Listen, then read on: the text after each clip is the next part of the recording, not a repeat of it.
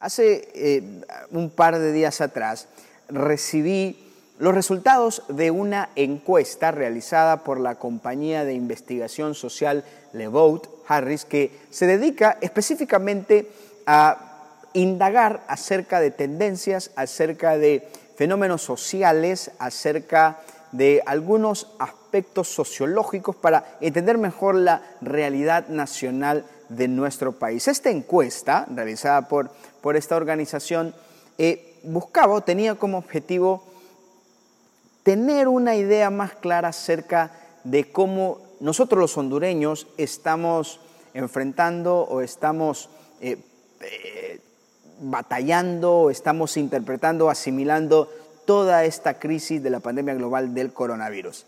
Y me pareció muy interesante, por ejemplo, que entre los resultados, eh, la, primera pregunta de la cual eh, recibí los resultados, la primera pregunta en la encuesta era la siguiente, ¿qué tan preocupado se encuentra usted acerca de esta pandemia del coronavirus? Un 68% de las personas que lo respondieron, que es una muestra representativa, declararon estar muy preocupados. Un casi un 70% de las personas eh, afirmaron estar bastante preocupados por todo este asunto, por todo este asunto de la pandemia del coronavirus. Y de manera interesante también, la pregunta número 3, interrogada de la siguiente manera. ¿Usted cree que la situación del coronavirus en Honduras va a mejorar o va a empeorar? De manera eh, curiosa, un 22% respondió que piensan, afirmó que un 22% afirmaron que piensan que la situación va a mejorar. Y un 69% piensa, es de la creencia, que la situación en el país va a empeorar. Un 69%. El resto, por supuesto, eh, afirmó no saber o no querían responder. Un 69% de los hondureños cree que la situación va a empeorar. Ahora, esto es particularmente interesante de asimilarlo cuando, cuando nosotros partimos de la definición de lo que es la esperanza. Un hombre llamado Hal Donaldson, fundador de la organización Convoy of Hope, define la palabra esperanza de la manera siguiente. La esperanza es la firme convicción que mañana las cosas serán mejor que hoy. Repito, la esperanza es la firme convicción que el mañana o en el mañana las cosas serán mejor que hoy. Podemos decir entonces en base a esa definición y en base a los resultados eh, arrojados por esta encuesta, que la gran mayoría de hondureños, un 69%, se encuentran desesperanzados, se encuentran sin esperanza en medio de esta situación, en medio de esta pandemia.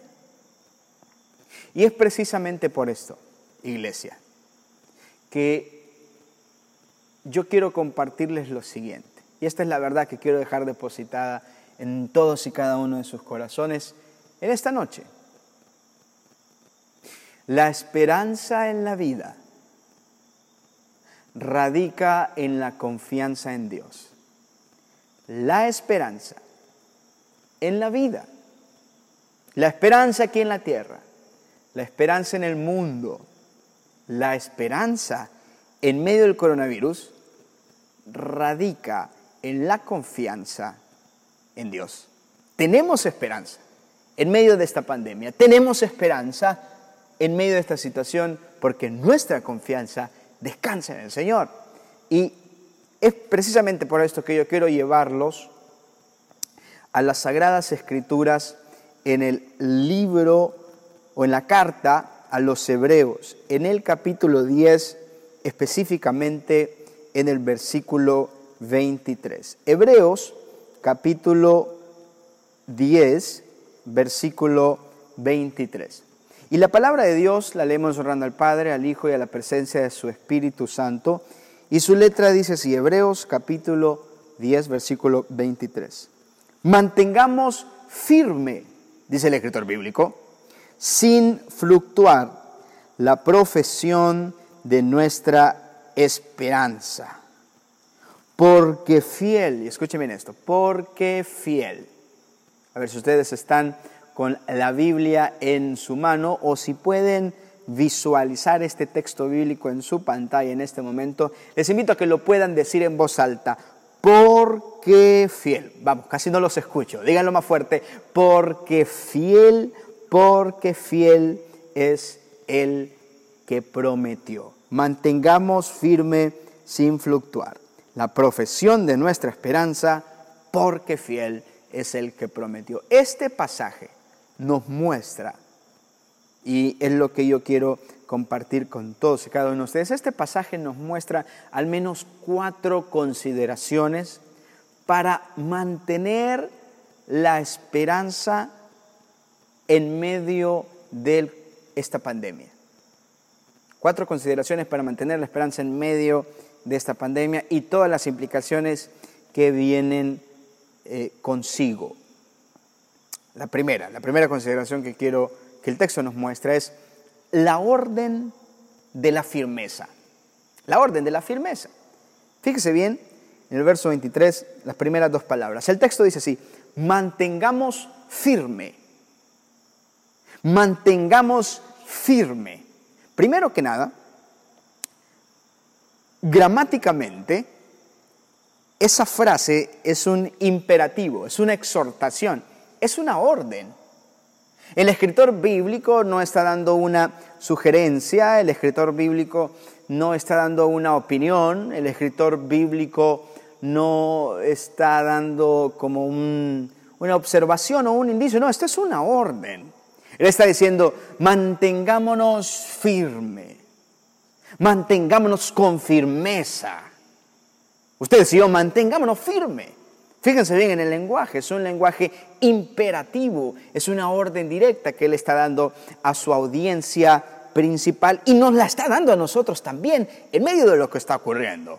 Es muy fácil flaquear, es muy fácil, podemos caer en la tentación de que la esperanza sea drenada de nuestros corazones. Podemos caer en, en la tentación de vivir sumergidos en el desánimo. Podemos caer en, en, la tentación de caminar con una actitud de desesperanza. Pero el texto nos dice, el escritor bíblico nos indica lo siguiente, mantengamos firme. Y la palabra firmeza la definición de la palabra firmeza es la siguiente, es una voluntad inquebrantable, escuche bien eso, voluntad inquebrantable y constancia en la realización de algo.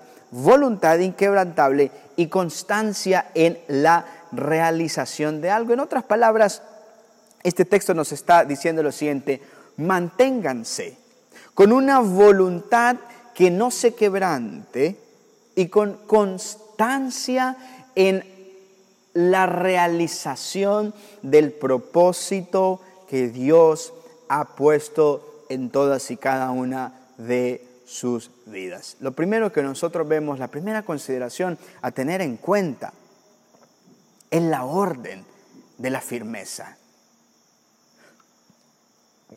Cuando la batalla es más fuerte, cuando la batalla está en su punto más alto, cuando estamos en medio de una guerra abrumadora. Lo que debe mantenerse es la firmeza. Lo que debe mantenerse es una voluntad inquebrantable y una constancia en la realización del propósito de Dios para tu vida. Yo quiero decirles lo siguiente, por favor escúchenme bien. Yo les invito a que ustedes sean tercos en su firmeza en este momento. Es cierto, yo sé que hemos escuchado, al menos la gran mayoría de nosotros hemos escuchado que la palabra terquedad no tiene la mejor connotación, por supuesto. Cuando hablamos y nos referimos que un niño o que una persona es terco, es terca, básicamente estamos diciendo que no le entra nada por la cabeza, que uno le puede decir de esta manera, que uno le puede decir de otra manera, que uno le puede hacer hasta dibujado eh, lo que uno está tratando de comunicar, pero la gente terca como que no le entiende y como que no quiere entender. Yo quiero decirles esto, escúchenme, sean tercos con vuestra firmeza, sean tercos con vuestra esperanza. No necios, sino tercos en el sentido de mantener firme, con una voluntad inquebrantable y constancia en la realización del propósito de Dios para nuestra vida. Por supuesto, no es un llamado a ser negligentes, no es un llamado a que desobedezcan las restricciones y las medidas preventivas emitidas por las autoridades competentes, pero sí es un llamado a que ahí en casa que a veces los días se te hacen eternos. Hoy es eh, el día a saber qué de abril.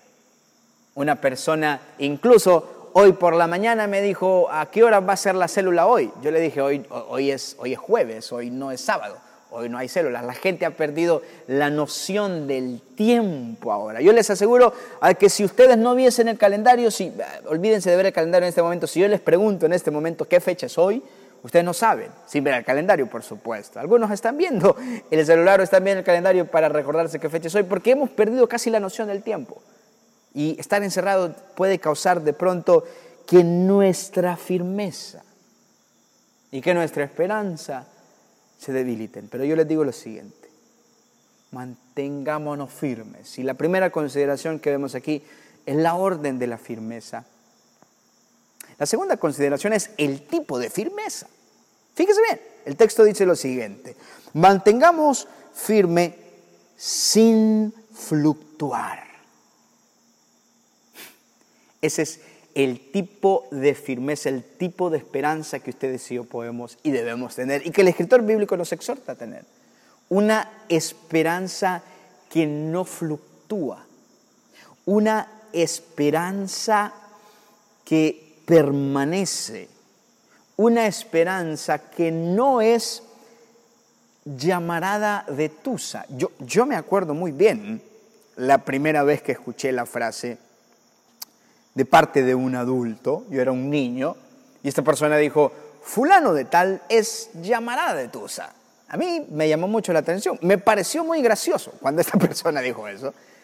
Eh, pero no sabía de lo que estaba hablando, o sea, no sabía a qué se refería esta persona cuando hablaba de alguien más y decía que X individuo era llamarada de Tusa. No sabía a qué se refería hasta que vi por primera vez a una Tusa quemarse, hasta que vi por primera vez el, el, envoltorio del maíz, de, la mazorca, quemarse.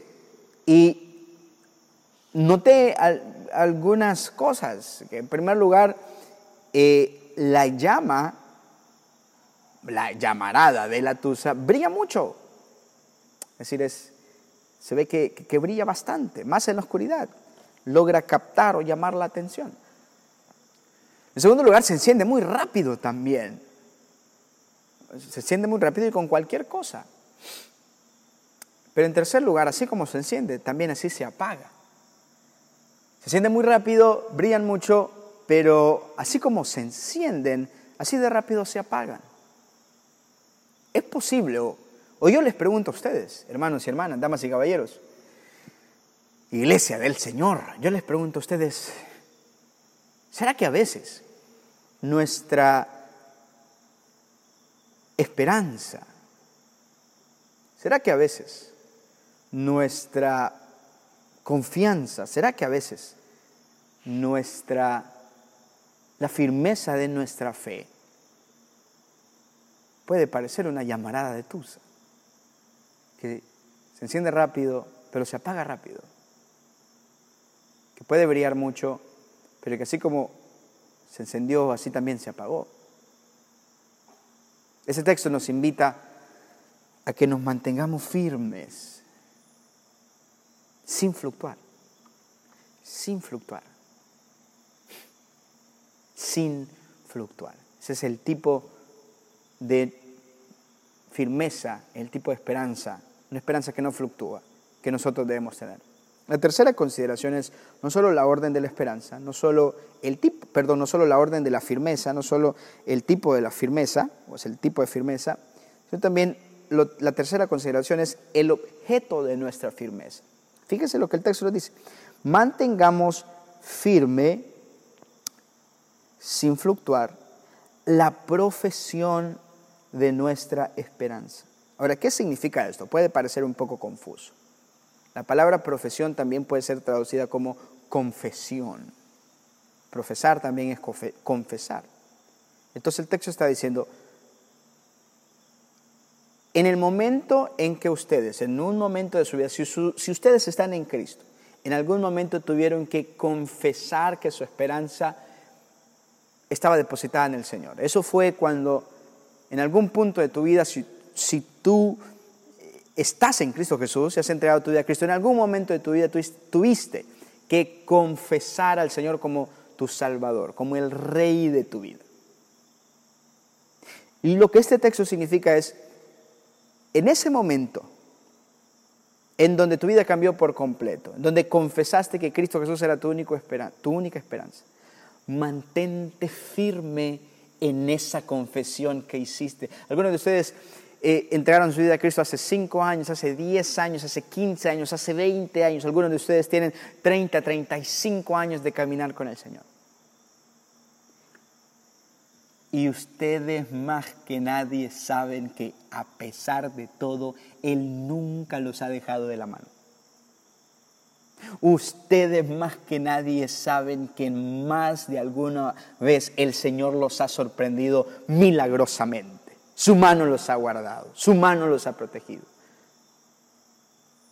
yo te invito a hacer lo siguiente, escúchame, detente por un instante. Recuerda ese momento de tu vida en donde entregaste tu corazón y pusiste tu esperanza en el Señor. Pudo haber sido en una campaña evangelística, pudo haber sido en un culto en iglesia, pudo haber sido en una reunión de grupo pequeño, pudo haber sido en una casa, pudo haber sido eh, en cualquier contexto.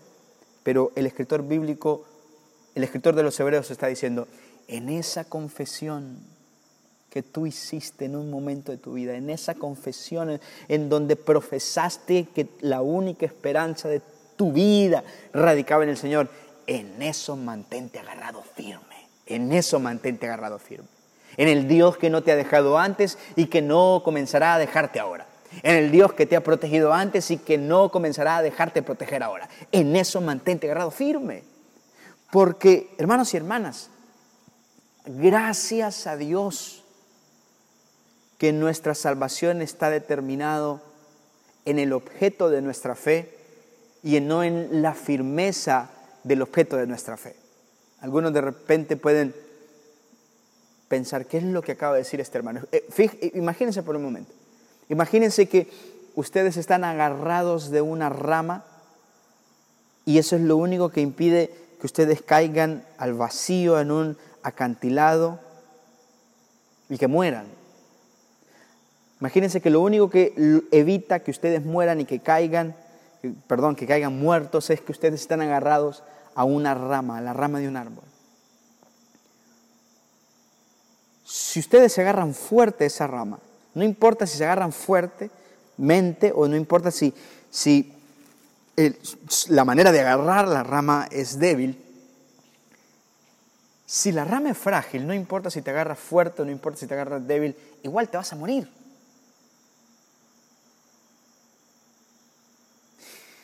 Pero si la rama del árbol de la cual estás agarrado es sólida, es robusta, y se mantiene firme. Lo que te salvará no es lo fuerte que agarres la rama, sino lo fuerte que la rama es. ¿Qué es lo que esto significa? Hermanos y hermanas, lo que a nosotros nos salva es el objeto de nuestra fe y no la intensidad de nuestra fe. Y el objeto de nuestra fe es Cristo Jesús. Y esta es la cuarta consideración. Fíjense lo que dice el texto. Mantengamos firme, primera consideración, sin fluctuar, segunda consideración, la profesión de nuestra esperanza, tercera consideración, y esta es la razón, esta es la causa de nuestra esperanza, porque fiel es el que prometió, porque fiel es el que prometió. ¿Por qué debemos de mantenernos firme la profesión de nuestra esperanza? Porque el que prometió, el que dio las promesas en las cuales se basa nuestra esperanza, es fiel. Por eso. Todos, todos ustedes, todos nosotros, ustedes y yo, hemos conocido, interactuado, lidiado con personas que nos han quedado mal, francamente. Gente que después uno dice, bueno, por fulano y tal, yo no meto las manos, porque es mentiroso, porque lo que promete no lo cumple.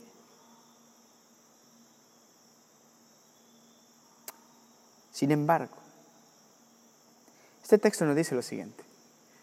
Ustedes pueden agarrarse firme, ustedes pueden agarrarse, mantenerse firme sin fluctuar en la confesión de vuestra esperanza, porque el que prometió, es decir, el que sentó las bases y los fundamentos que sostienen la confesión de nuestra esperanza, es fiel, porque tiene un buen récord crediticio siendo fiel.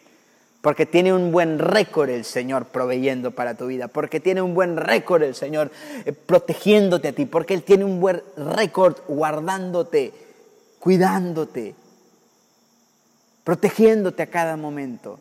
Porque Él es fiel, yo voy a confiar. Porque Él es fiel, me voy a mantener firme sin fluctuar de la confesión de mi esperanza que es Cristo Jesús. Y la esperanza que nosotros tenemos en Cristo no está fundamentado en el aire. Nuestra esperanza está fundamentado en la cruz del Gólgota, que muestra que su amor no tiene límites, y en la tumba vacía, que demuestra que su poder tampoco tiene límites. La cruz demuestra que su amor y gracia y misericordia por nosotros es ilimitada. Y la tumba vacía es una evidencia clara que su poder trasciende y sobrepasa el raciocinio humano. Y nuestra esperanza, en medio de pandemias, en medio de crisis, en medio de tribulaciones, en medio de pruebas, en medio de dificultades, mi esperanza está en Él, ahora y para siempre.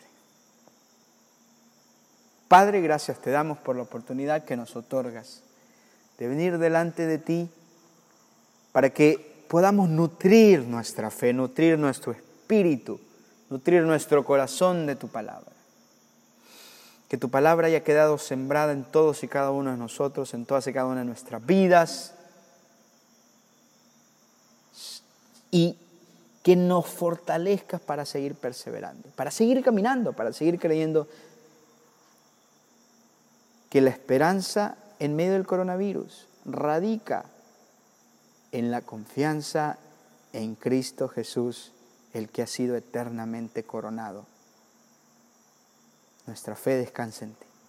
En el poderoso y maravilloso nombre de Cristo. Amén y amén. Que el Señor les bendiga, iglesia, y que la paz de Cristo sea con todos y cada uno de ustedes.